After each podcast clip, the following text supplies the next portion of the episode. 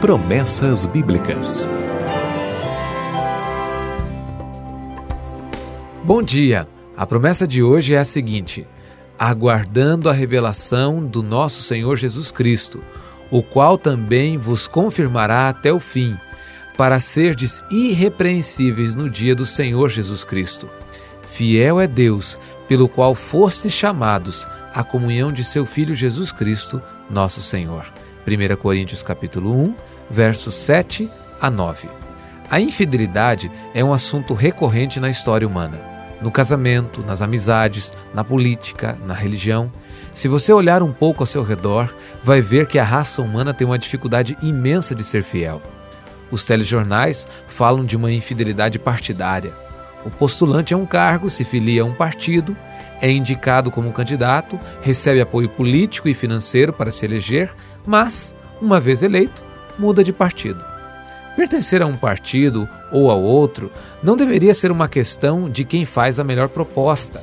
Deveria surgir de uma identificação ideológica, filosófica, uma identificação de princípios. Exemplo: um partido afirma que a violência é fruto da desigualdade e o responsável para resolver o problema são as pessoas financeiramente mais favorecidas.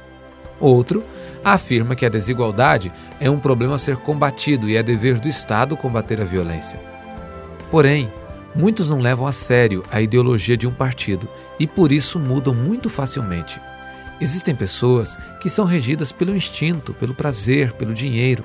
Cada dia fica mais difícil encontrar pessoas dirigidas por princípios. Talvez a ausência dessas pessoas faz com que muitos imaginem um Deus assim um Deus instável, um Deus mutante, um Deus infiel.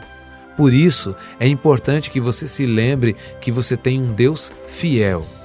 Pode ser que você tenha falhado em ser fiel ao seu cônjuge, pode ser que você não consiga ser fiel à empresa que o contratou, ou ainda esteja se sentindo culpado por não conseguir ser fiel aos princípios da moral, os princípios da religião. Ainda que você não tenha conseguido ser fiel, Deus é fiel. Ele o chamou para a comunhão com Jesus, para ser semelhante a Jesus. Ele não vai deixá-lo porque ele é fiel. Aguarde com confiança a vinda do Senhor. Ele fará você irrepreensível. Ele transformará os seus fracassos em vitórias. Ele é fiel. Ele prometeu. Pode confiar.